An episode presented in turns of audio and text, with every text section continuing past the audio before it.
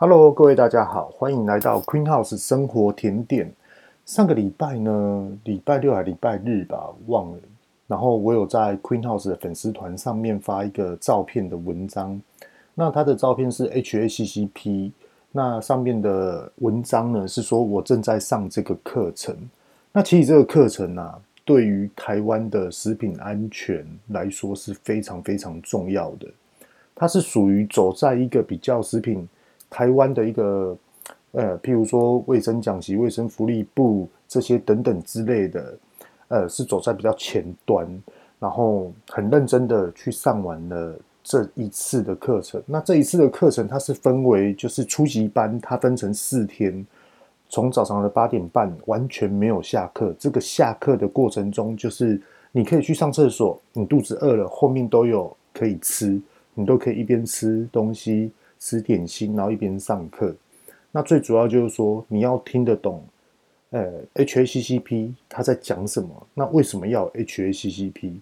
那今天呢，也就是因为我上了 HACCP，我想要跟大家分享的就是，为什么我们一直在讲的食品安全、卫生安全。为什么我们要注重这些东西？这个是非常非常重要的哦。就像是前几年，我们都已经发现了，就是新闻报道的非常的热络，就是说食品安全教育、食品安全什么东西不安全，我们应该要吃什么东西会比较安全。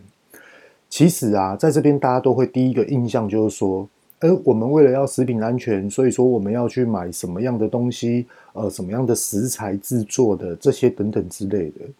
其实有关于食品安全。如果你以导向这个方向去做的话，其实完全并不是通通正确的。今天呢，就要来去跟大家分享这个段落这个部分，非常的有知识性，而且非常的，我觉得很多人听到了会觉得很不是滋味，甚至于说，真的有这么严重吗？真的要需要这么小心吗？今天都会完整的告诉大家，也可以告诉大家如何去防范，也可以告诉大家我们平时生活中的卫生的一些的习惯是不是有待加强，或是有所要改变，甚至于你要维持性的这种的嗯动作习惯。OK，我就先来讲一下我们国家机构的卫生福利部食品药物管理署这个部分。那其实台湾真的有在进步，尤其是从政府的中央开始来去严格的实施这个部分，我是真的非常有感觉。那再跟大家聊一下，就说他们现在做的东西是什么样的方式？其实是在教育消费者，而不是去很大力的去严苛这种的商家，因为。每一个做食品的，每一个做生产有相关于食材类的这些的厂商，他们都一直不断的去要求自己将含菌量减低，甚至于把含菌量甚至于是没有的。那为什么都会遇到一些就是，诶，譬如说我买这个东西回去吃，可能就是我肚子痛怎么样之类的。后来呢，卫生局他们就直接开始去追踪追踪这个的问题。也就是说，举一个例子。例如，我今天我要去买一个贡丸，那大家都知道贡丸还是鱼丸等等之类的冷冻的食材，大家都知道它是冷冻的方式哦。OK，今天我去买了这冷冻的食材，OK，我结账完了之后呢，我就直接放在车厢里面，或是摩托车的车厢、汽车车厢都好。那台湾它是属于高温环境的，那你的这个食材会不会退冰？那甚至于我可能买了这鱼丸之后啊，对哦，我突然要去买个呃，譬如说生菜啊，或是菜类啊，或是等等之类的，姜没有了，酱油没有了，盐巴没有了，甚至于啊，对，现在突然同事找我，那我现在要赶过去跟他见面，结果你的食材一直放在车上，它已经退冰了。那退冰了之后呢，大家就觉得诶，没事啊，那我再拿去冷冻去给它冰起来。其实，在细菌滋生的时候，就是冷冻食品在退温、退冰，温度开始升高的时候，这时候呢，细菌就会生长。那其实现在就是有很多的呃卫生机构，他们开始在教育消费者如何怎么样去保存你的食材，在运输过程，你已经结账完哦。你运输过程之后，你的食材不会受到感染。今天呢，也会告诉大家很多很多的有关于这一类的会生产出什么样的病毒，会很，我是觉得可能会蛮恐怖的，而且全部都会有依据。那依据呢，我都会分享在我下面的一个专栏里面。OK，那我们现在先来讲一下沙门氏菌。沙门氏菌啊，在国际上面，它是一个非常普通的一个病毒，尤其是在比如说东南亚，台湾也属于哦，就是这种的温度三十度以上的环境呢，其实它就会慢慢的生长。那其实，在国际上面，沙门氏菌是不断的一直在增加。那这个的病毒，它是怎么来传染的？它的货源到底在哪里？通常都是畜呃，比如说。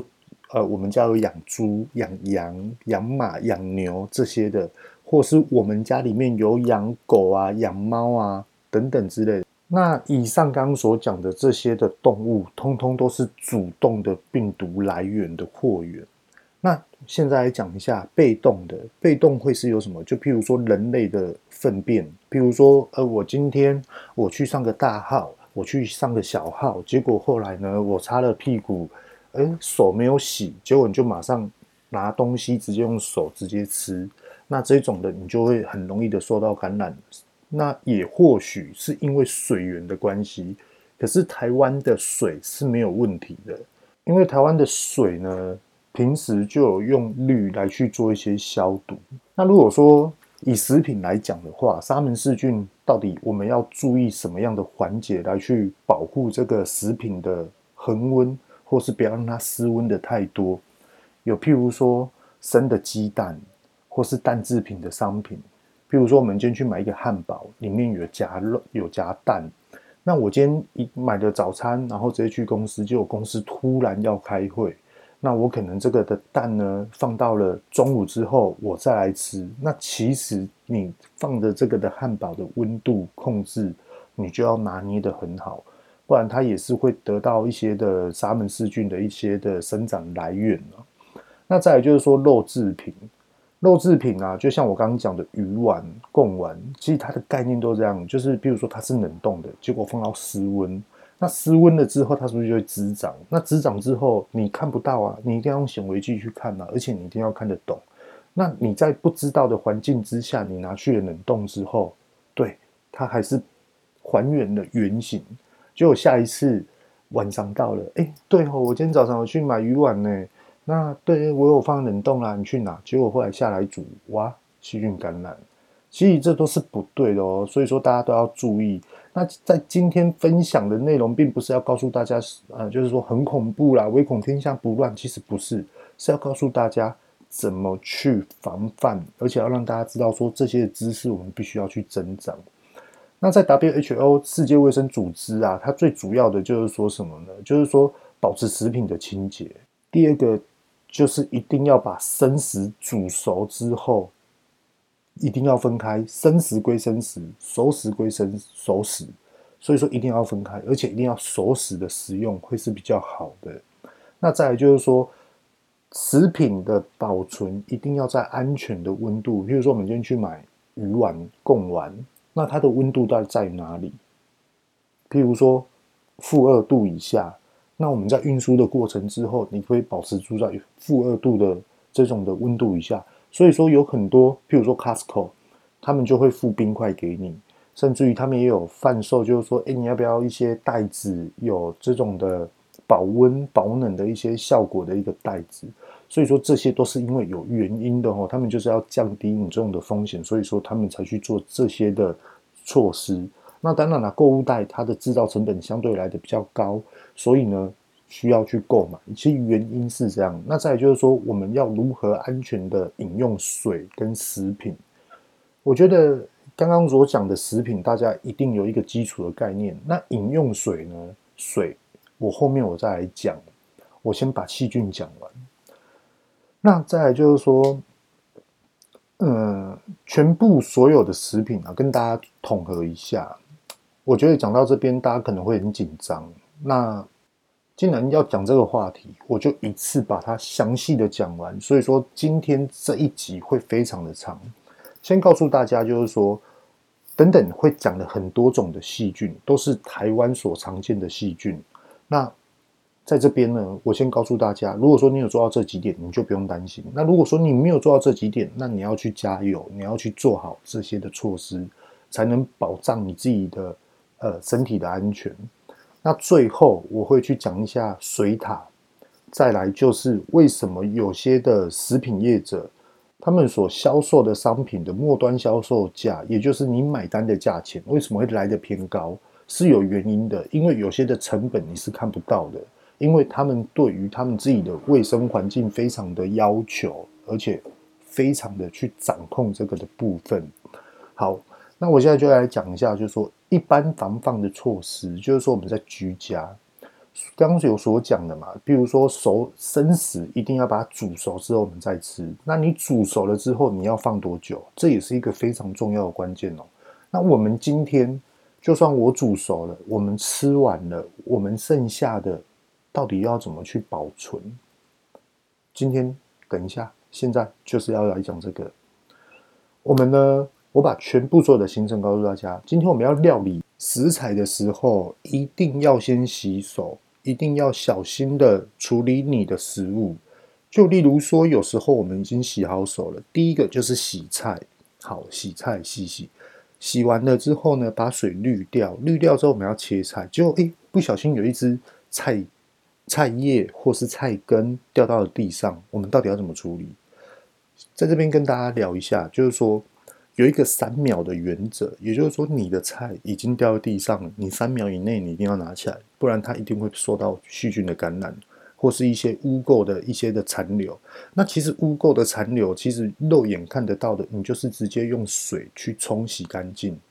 那如果说三秒过后的食材，建议就是不要再拿去做料理，因为有些的细菌它是完全就是附着上去，你用水去冲它，你用什么样的清洁剂去用它，也许效果不会来得更好。好，那再来第二个呢，也就是说，我们今天洗完手开始料理了。好，处理好食材了，我们开始去煮熟，我们开始食用。OK，我们开始吃了，哇，大家开开心心的吃饭。结果后来，哎，有剩菜剩饭呢，那怎么办呢？我们到底要怎么样去保存？那其实，呃，台湾所教育的方式，它是这样的，就是说，我们要用保鲜膜呢，把它封闭起来之后，再放入冰箱。那如果说下一次要食用的时候，已经放到冰箱了，下一次要食用的时候，还是一定要加热。那有关于这一类啊，这是台湾传统的教育。那如果说是更专业、更讲求的做法，就例如说我开 Queen House 法式甜点，那我今天我要去保存我的商品，因为很多的东西都要备料，那我到底怎么去存放？有关于保鲜膜的做法，应该是说，嗯。上食材它降温了之后，它降温到三十度，那我们到底要怎么去封闭？一般哦，大家就认为说，诶，退冰了，可能有手感温度三十度、二十度这些左右。三十度的概念就有点像什么？就是温水，就是我们在洗澡水，你差不多四十三度你就觉得很烫了，四十二度就是有点受不了了。那再温度一点，我们平均在现在哦，目前哦。呃，天气比较冷的状况，我们通常洗的温度是三十八度，所以说大家应该有概概念的，三十六到三十八。那所谓的你摸了这个的食材，这这盘菜，它差不多有三十度，你就用去，你就用你洗澡的温度来去做一个经验的一个反馈。好，你觉得它现在三十度以下，你用保鲜膜去封它，没有错。有一个比较专业的做法，就是说有一种的保鲜膜封法呢。它是要保持住水分，因为三十度它必毕竟还是有温度，所以说你要服贴的你的你的食材、你的食物服贴哦，保鲜膜是完全服贴的，它这样子去封。那最保险的就是刚说的这个做法，你封完了之后，上面再封一层，直接去整个就是跟呃，譬如说放在冰箱里面，跟其他的食物、跟其他的包装、罐体包装、罐头包装完全分开。抱歉哦，讲到这边有点口急。那我们在包保鲜膜之前，是不是譬如说这道菜可能四十度、五十度？那我们在降温的过程，你一定要确保你这个空间里面不要有苍蝇，不要有蚊子，或是不要有蟑螂、老鼠这些等等很讨厌的一些小东西、小动物来去摸到你的这些的食物，一定要特别注意。那如果说你今天是哎想要追求方便，想要追求一个效率，工作很忙，那到底怎么办呢？你就去买保鲜盒，保鲜盒是最好用的，你就直接把它盖上去。然后气压就把它抽一抽，空气把它抽一抽，或者是说泄压力这些等等的。那保鲜盒呢？它有一个比较特别，就是说保鲜盒它有一个嗯一个垫片，它外面盖子上面的四周围外围它有一个有颜色的一个垫片。那个呢，你可以拿筷子或是菜刀前面的最尖端把它勾出来清洗，因为它很容易残留水分，容易发霉。那这个是卫生的一个小细节啊，跟大家一起分享。那像刚刚有讲到，就是比如说蟑螂，那不蟑螂啦、苍蝇啦、老鼠啊，只要有沾过的食物，建议就是通通拿去丢掉，不要拿自己的身体身体来去开玩笑。那在有关于牛奶或奶制品啊，很多人都会说，呃，我今天要去喝新鲜的牛奶，我今天要怎么样，这些等等的。那通常我们所看到的一些。呃，量贩店或是超市这些有销售牛奶的商品，通通都有杀菌过，所以说大家都可以安心食用。那如果说你今天你去一些，呃，譬如说我今天自己去挤羊奶，我今天自己去挤牛奶，要记得一定要灭菌之后再食用。那通常灭菌呢，有好几种方法，这个未来几集如果大家想要听再讲，因为这个都太太多种消毒方式。那今天最后我也会去讲一些，就是大概的家庭消毒。好，那再来就是水塔一定要去清洗跟消毒。跟大家讲一下哦，水塔清洗消毒它的嗯概念它是怎样的？就比如说我们家是不是有水塔？例如说你住大楼，大楼一定都会说，哎，我们什么时候要清洗水塔？怎么样？那先跟大家讲一下，什么叫做清洗水塔？就算是大楼请厂商来，那他们又怎么样来去清洗水塔？先跟大家聊一下，水呢，它一定会有水垢。那这个水塔呢，以前哦，大家都还有印象吧？水塔就是用玻璃纤维做，用塑胶做。可是为什么现在呢，就是一个封闭式？譬如说大楼里面，它就是用一种特别的瓷砖，或是我们一般透天的房子，通通统一改成白铁的水塔。其实这是有原因的。这是因因呃因为卫生习惯，所以说而去改变的这个纸材质。跟大家聊一下哈，其实水塔里面有水，如果我们今天是用玻璃纤维的，或是用塑胶的，它很容易滋生海藻藻菌。这个藻菌啊也是非常恐怖的，很容易滋生非常多，就是对人体有害的一些的细菌。那这些的细菌有很多种。那我在这边呢，就简短的介绍，因为等一下还要介绍非常多的细菌哦。那在这个部分呢、水塔到底要怎么清洗？第一个就是先把水漏掉。水漏掉呢，如果说你今天是大楼的水塔，就要漏得很久，甚至于还要一边漏一边抽水，因为一定要抽完水之后，你才可以去看到，譬如说这边有水垢，譬如说这边有一些小细节呢有发霉了，那他们就要用氯，譬如说漂白水。譬如说酒精或者是什么样等等之类的一些的清洁剂，它可以溶于水直接去冲洗掉的呢，来去做刷洗。刷洗完之后呢，他们会等到干了之后再去检查。检查之后，他们才会再放水。那放了水之后，他们还要再去测水质，譬如说 pH 值，譬如说软硬软硬水，譬如说是等等之类的一些的测验。然后这些的报告呢，会交给大楼的管理员。那像如果说我们今天是呃透天的这栋大楼，就是我们家自己住的，那水塔到底要怎么清洗？其实跟大家聊一下一个很简单的方式。先跟大家聊哦，就是说这个方式它有一些步骤，那这些的步骤你一定要特别的去遵守。有些的水塔，你可以把水放掉，然后人跳进去清清洗。你不可能水塔里面有水哦，那个就很危险了，那可能会淹死。为什么呢？因为水塔你跳进去，你去清洗，这是非常完美的，非常做细节部分的人。可是你当你要爬出来，水塔洞就这么小，你到底要怎么爬出来？甚至于你要在里面喊救命，可能也没有人听得到。所以说这种事情不要做，不建议。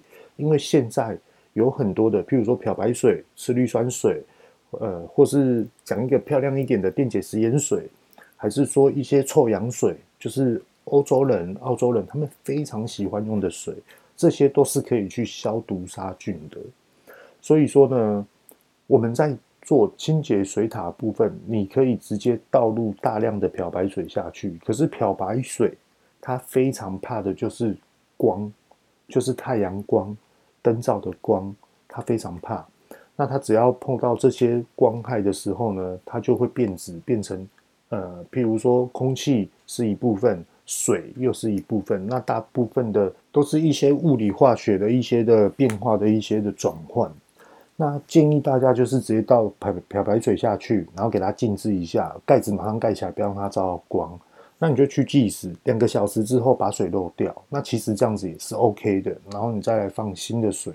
那大家可以去看，你只要自己去清理水塔，你一定都会发现你的水塔的底部。内部的底部一定都有残渣，所以说第一个一定要把先把残渣洗掉哦。这是大概跟大家讲一下水塔的部分，因为水塔进来的水它是自来水，可是你的水塔里面很很脏不干净，那你觉得你洗澡，或是我今天要装这个水来去煮沸，煮沸是一定要的，可是你。自来水它是干净的哦，结果进来了之后，进来你的水塔受到污染，你拿去洗澡。那有时候我们刷牙漱口，这样子大家应该就懂这个概念了。然后再来就是台湾也比较常见的一个病毒啊，金黄葡萄球菌。其实金黄葡萄球球菌啊，它是有办法去治疗的，而且它只要是补充水分呢。然后打一些，嗯，医院都有提供的一些抗生素，这就是要医医生来去做一个专业的判断的哦。那这边我们就不提，那我们就直接去来聊一下怎么去预防。其实金，嗯，应该怎么讲呢？金黄葡萄球菌啊，它是属于是，譬如说我今天是厨师，那厨师呢，他在切菜过程中，哎，不小心切到手了，开始流血了。那滴到了这些的食材，其实这些食材通通都不要用。金黄葡萄球菌就是从这边来的，就是料理者，你身体有没有受伤？你有没有伤口？你有没有化脓？你有没有喉咙炎？还是说你有湿疹的皮肤就是很不干净的？你已经在长一些水泡这些等等的，然后你又下去料理，那会不会去影响到食材？其实它这个部分是这样。OK。那也有很多人就是为了这样呢，所以说我们在料理食材的一些餐厅主厨们，或是甜点店的主厨们，为什么他们都会戴帽子、戴口罩，甚至于就是穿一些衣服这些等等的，甚至还有些人戴手套。那在这边跟大家聊一下，有关于在戴手套这个的原则到底是什么？其实卫生局哈，他没有去。要求食品业者，你到底就是餐厅业者，有关于在销售食品的这些的制造商，譬如说卤肉饭，譬如说做甜点店的，譬如说卖面的，譬如说卖牛排的，譬如说卖生菜沙拉的，他们完全没有去要求我们料理者是不是要戴手套，他们一定会要求你的手一定要干净，就譬如说你的指甲。通常呢，指甲是零点三 mm，你就要去做清洁。可是有些要求是零点二 mm，甚至于零点一 mm。好，我们现在就来讲一下为什么没有要求这部分。因为每一个我们，譬如说日本料理，日本料理戴手套，它完全没有手感，而且它没有办法去把这个的食材发挥的很精致、很漂亮。譬如说甜点店，我们今天在组装甜点的时候，我们会戴手套。可是有时候我们在备料过程中，反而打蛋的时候，你会戴手套吗？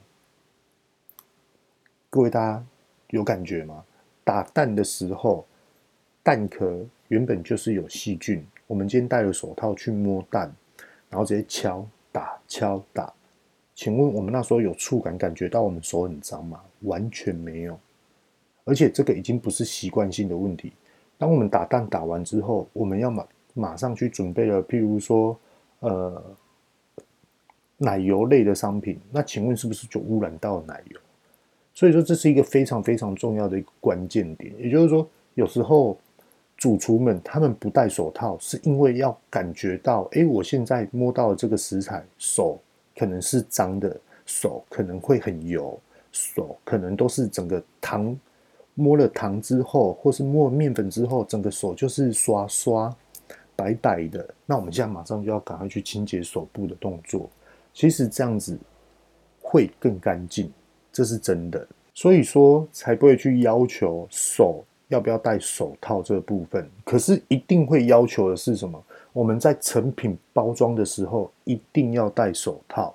所以说有很多的，譬如说甜点店哦，他们会先把食品先包好，包在包包装盒上面，因为他们那时候就是已经把手套戴好了，去包装这个食材的部分、食品的部分，以免呢就是。感染到一些金黄葡萄球菌，跟我刚刚所讲的一些的病毒。那其实金黄葡萄球菌啊，它在居家的生活中啊，最常会碰到的一些的状况问题，就是我今天我吃不完的剩菜剩饭，我放在常温之下放了两天，我甚至于还没有去吃，我甚至于也没有加热，这时候你的中奖几率就会来得高哦。所以说大家知道啊。所以说，你一定要用保鲜膜放在五度 C 以下的地方来去冷藏、库存、保存、藏鲜，这就是为什么要这样。好，那我们下一个来讲一个就是胡菌的病毒。胡菌的病毒啊，它是一个，嗯，你可以说它是霍乱，然后它是一个非常讲究一个个人卫生的一个一个方式啊。先来讲一下吼。哎，它通常都是发生在一个就是海鲜类，怎么说呢？譬如说，嗯，各位大家知道，有些人吃到海鲜，呃，他会皮肤过敏，然后有些人呢，他一定要吃新鲜的海鲜，他才不会食物过敏。那有些人是连吃都不能吃，就好痒哦。哦，我今天真怎么样？这菜这个海鲜不新鲜，怎么样？先跟大家聊一下，就是说为什么会这样。有一种啊，化学名称叫做组织胺。这个组织胺啊，通常在嗯五十 ppm 的时候以上，人就受不了。那在这个海鲜里面，通常都是青鱼最容易产生的。那有些人呢，他对于组织胺这个部分会比较来得敏感，所以说呢，他会感觉到好像荨麻疹或是皮肤充血，然后就是很痒啊，然后就是一些皮肤的一些的不舒服的症状。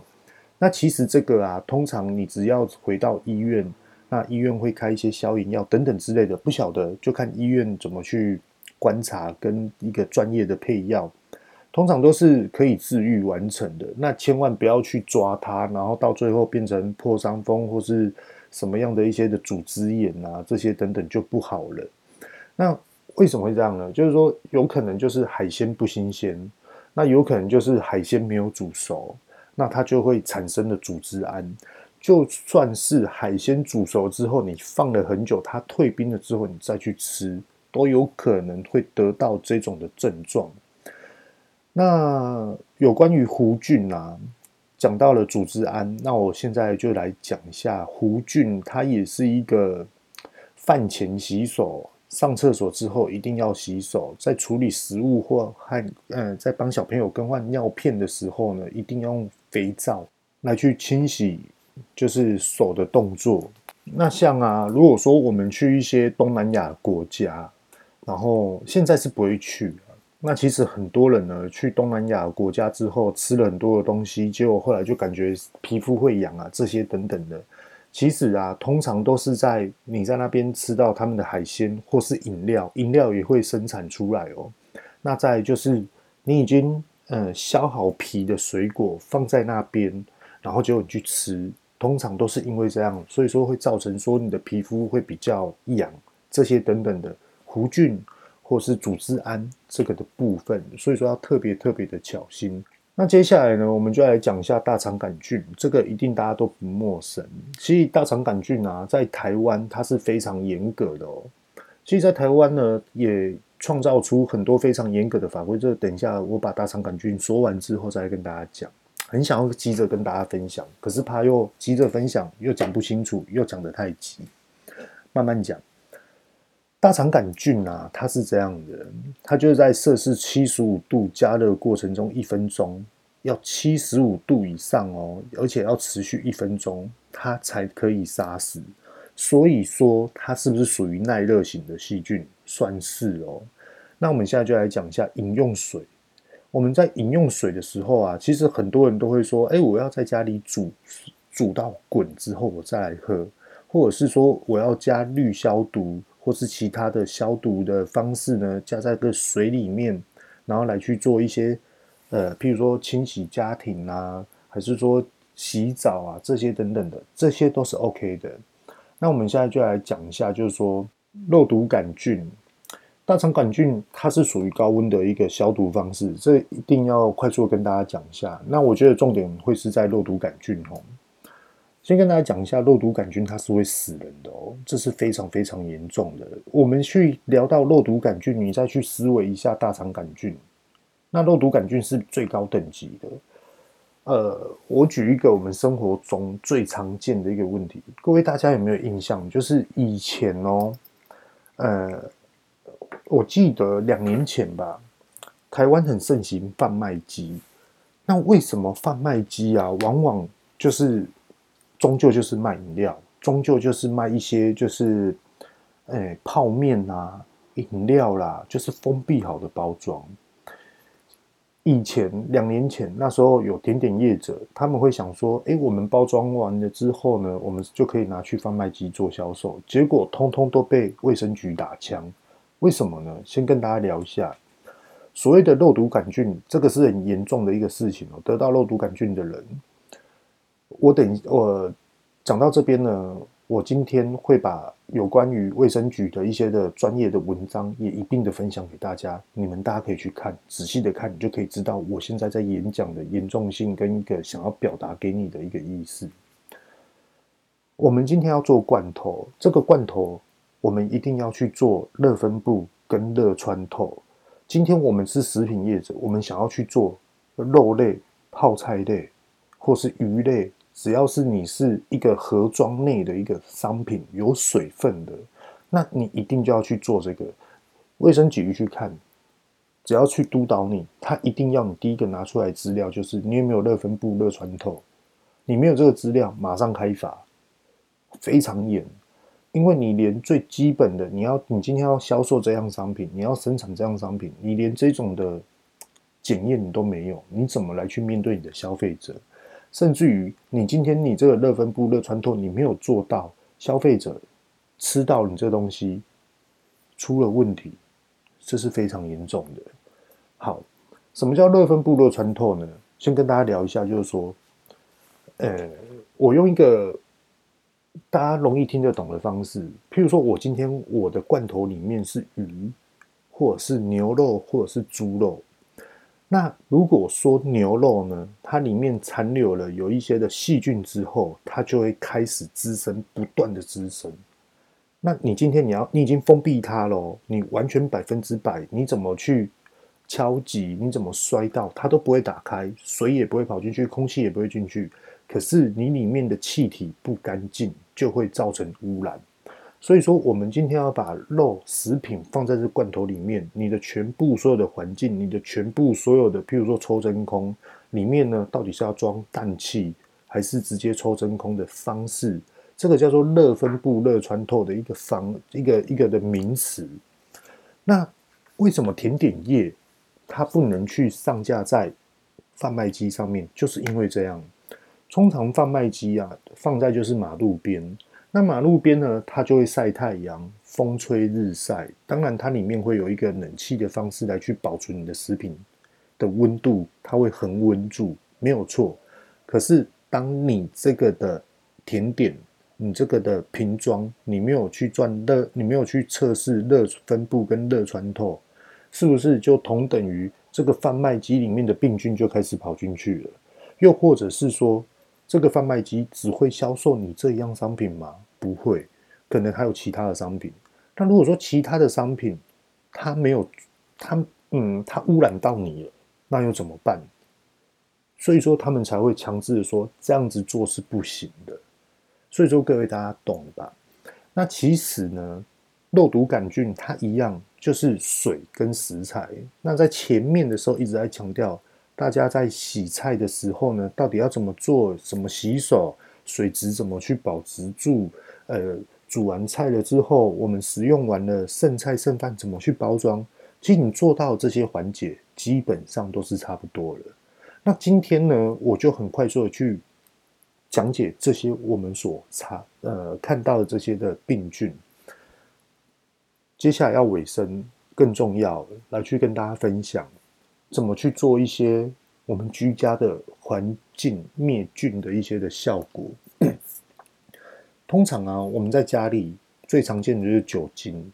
那酒精呢，大家一定都知道说，哎，它有一种味道，可是它有没有办法有效的杀菌？是有的哦，是没有错的哦。甚至于酒精喷一下手搓一搓，这是真的都可以灭菌的。那除了酒精之后，还有什么呢？就是氯，就是我们所讲的漂白水。那漂白水，大家就会开始去稀释，呃，百分之几这些等等的。那甚至于就是说，有些食品业者呢，譬如说种菜的、养鱼的、养一些牛啊、鸡啊、鸭啊这些，他们都会使用电解食盐水来去做。那其实电解食盐水呢，它的全名叫做次氯酸。对，那也有些人会叫次氯酸钠，因为它是用盐巴来去做电解，盐巴跟纯水。就是 RO 水来去做正负极的一个交换所生产出来的，叫做电解食盐水，它是有效杀毒。那可是呢，它很怕什么？它很怕阳光，漂白水也很怕阳光。所以说，很多游泳池开始呃打烊了之后，他们就会开始去搬漂白水，直接加加在游泳池里面。为什么都是晚上的原因就是这样，因为它直接晒到太阳之后，它就没有效果。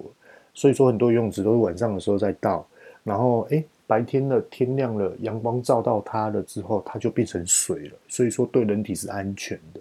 也就是因为它非常的不稳定，所以说很多人都拿来去做呃农业啊，或是畜牧业这些等等之类的，还是说一些渔业的养殖，就是因为不稳定啊，所以说才选用它，因为它也是很容易的去造成一些变成是水或是一些部分的空气。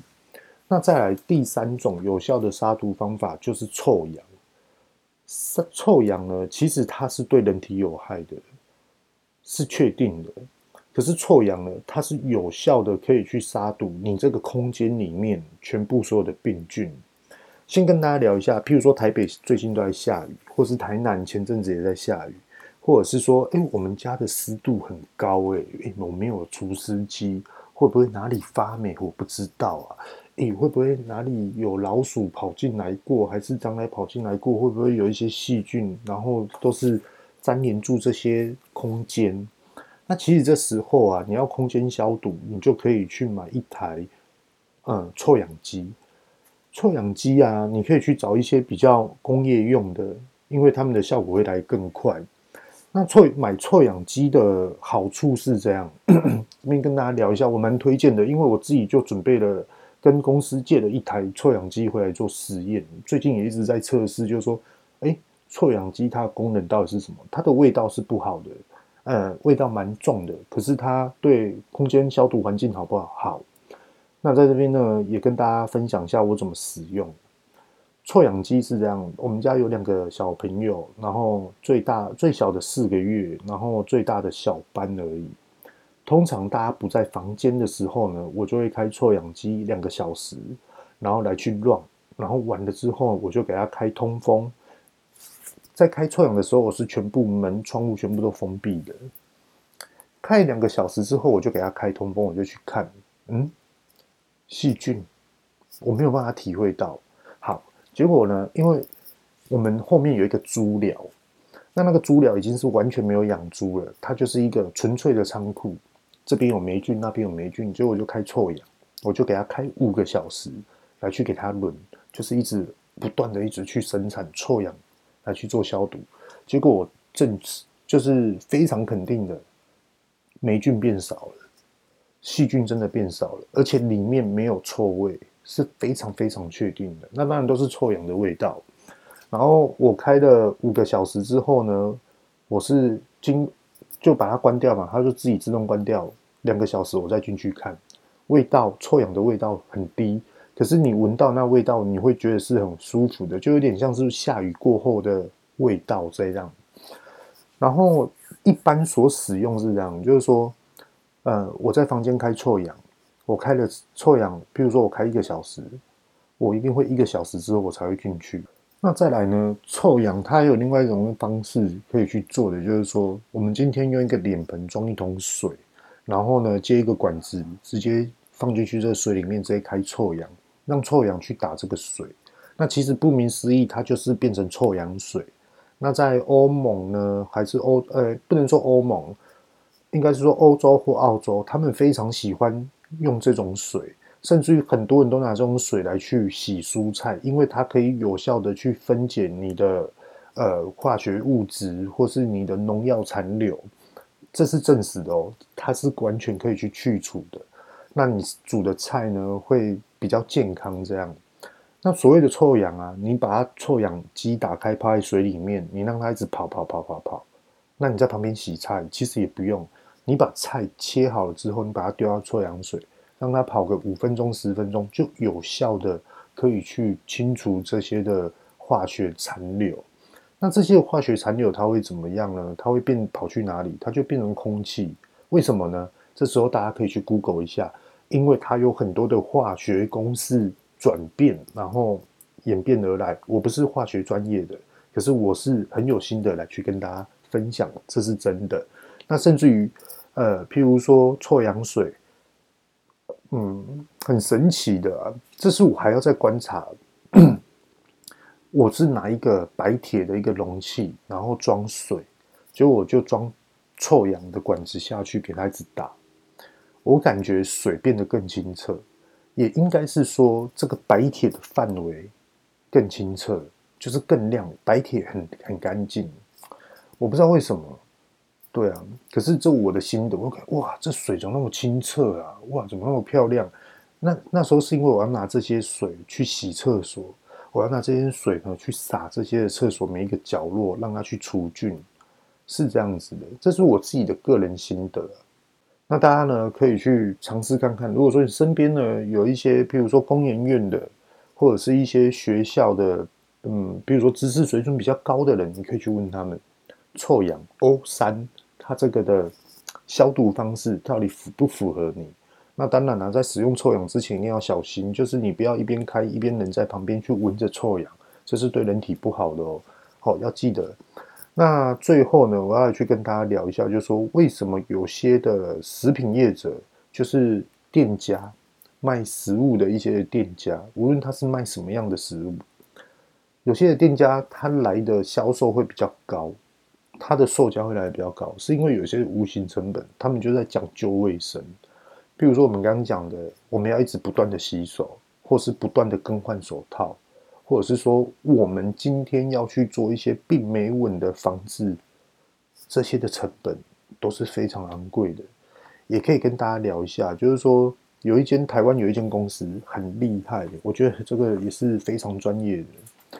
这老板呢、我觉得他也是呃很有心呐、而且也是一个非常做到根本根源的一个，嗯，追求基础的一个老板。今天呢，你今天家里你发现了一只老鼠，那你要你请他们公司来去做一些防范，你知道他们怎么做吗？他们做到就是说，哎，好，我们今天就是要来你公司，来来你的这个住所来去研究一下，就是说为什么老鼠会来，再来就是说老鼠怎么进来，再来就说老鼠为什么那么喜欢来你这边，甚至于蟑螂，这时候呢，他们就会去捕捉老鼠，无论是活的或是死的。然后他们就会带回去开始分析、解剖这个老鼠是公的还是母的，它有没有怀孕？那它差不多几岁？那它的牙齿呢？已经大概长度多少？来去观察。你这个空间到底要下多少的药，或者是说到底要怎么去防治，甚至于蟑螂、蚊子，为什么蚊子喜欢跑过来你这边？为什么有一些的苍蝇喜欢跑来你这边？这都是有原因的，他们就是要追根这个原因来去治疗你这边空间的基本基础来去做。那其实很多房间就是哦，你这边有老鼠，好，我要喷一喷。哦，蟑螂、老鼠要放一放。哦，你这边有苍蝇哦，好，那我要喷一喷就走了。那他们这间公司是比较特别的啊。如果说有需要的话，可以 email 给我，或是直接呃，有些系统可能它是可以留言的，我也不晓得，因为我的 hosting 就是在 SoundOn 上面，那也不知道怎么分布出去。那如果不知道的人可以 email 给我。对啊，那这是有关于为什么我们要去要求食品安全的原因。原因是什么？就是因为我们要先认识细菌。其实说到这边哦，我跟大家聊一下，人家讲的食安、食安、食安，可能大家都认为说啊，是不是食品业者啊、制造商啊，为了要降低成本，用了不好的东西给我们吃，销售给我们，那我们又刚好捡便宜。其实现在在现在哦，二零二零年，他已经改了一个观念了。其实很多的食品业者，他们都不会这样去做，而且他们觉得说：“哇靠，一颗老鼠屎害了一锅粥，我们根本不是这种人。”结果后来可能很多业主都在这样怀疑我们。那我们到底要怎么去告诉我们的消费者，知道说我们不是这样做？对，很多的厂商都是这样。那现在二零二零年，卫生局他们所要求就是说，你今天你去买的这一道的食材，你带回去。料理的这个过程中，你是怎么去保鲜的？这是非常非常重要，而且现在通常都是为了这个环节而去受到病菌的感染。所以说，卫生局现在一直在教育，不断教，而且我觉得这是非常非常好的。譬如说，我今天做一个草莓塔，我给它冰冷冻，为什么要冰冷冻？通常冰冷藏就好，甚至于柠檬塔，讲柠檬塔好了。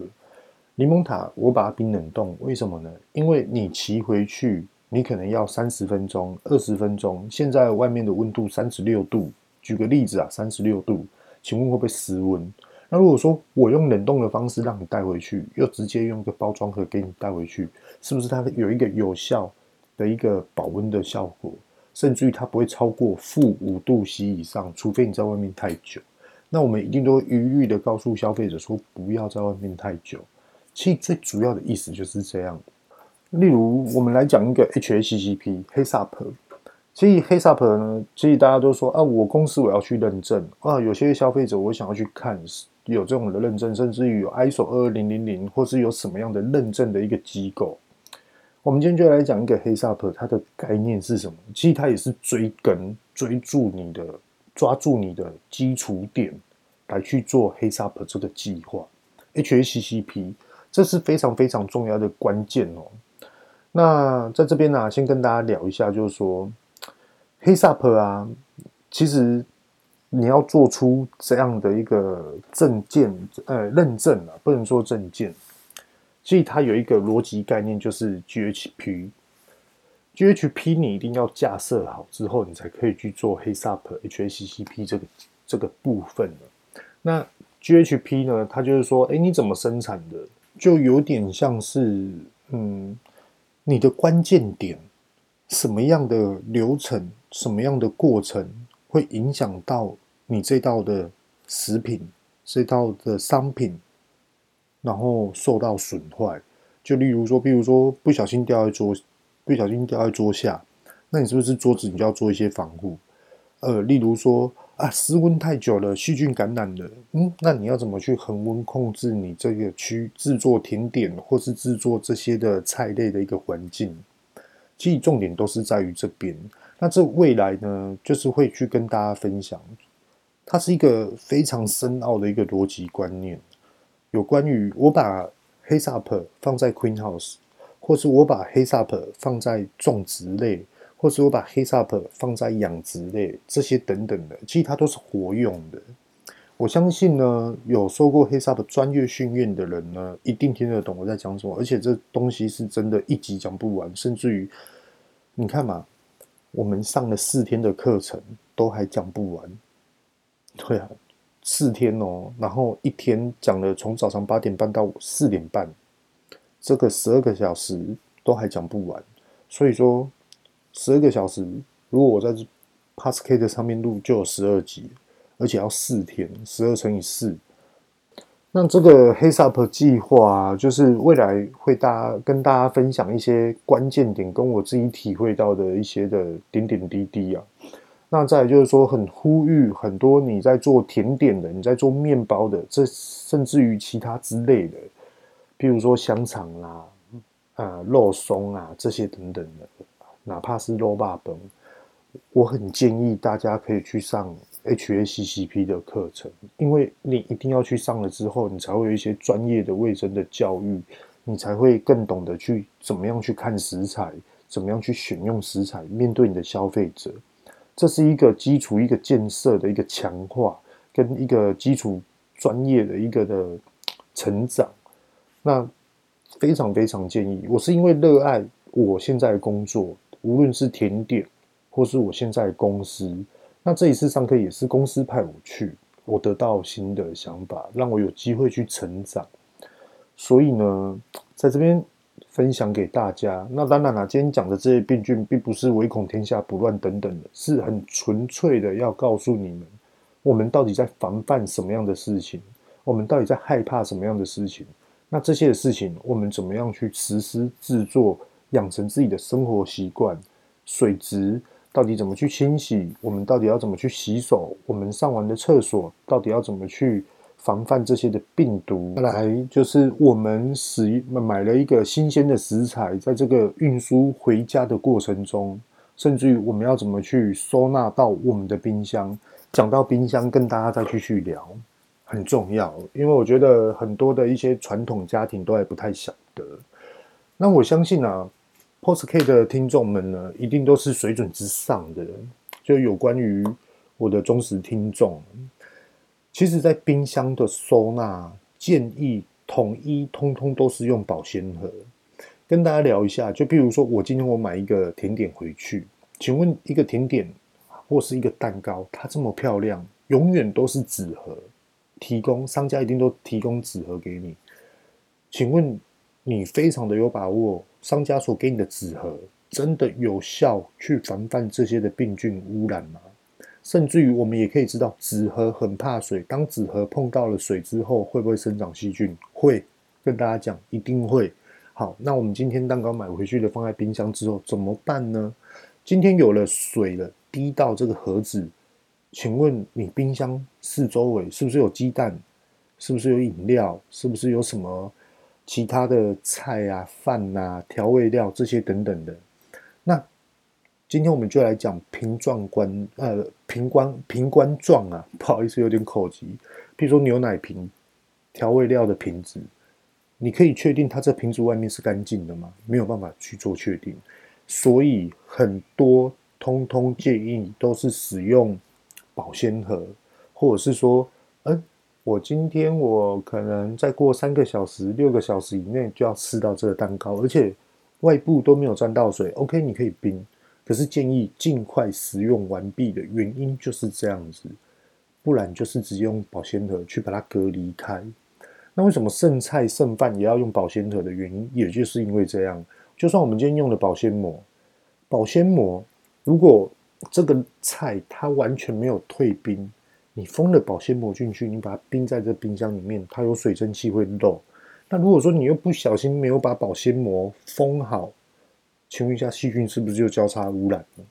所以说，为什么我会建议大家就是用保鲜盒去把它存放好的原因就是这样。好，OK，今天呢讲了也快一个小时，讲得非常不好，断断就是想要跟大家表达这个，可是又想到后面哦，这更重要，所以说有点断断续续的，有点想要很急着让大家明白了解，所以说这一集。大家可能听的段落不是那么的顺，那也请大家将就，真的很坦白的、很大方的，想要让大家知道这些的基本观念。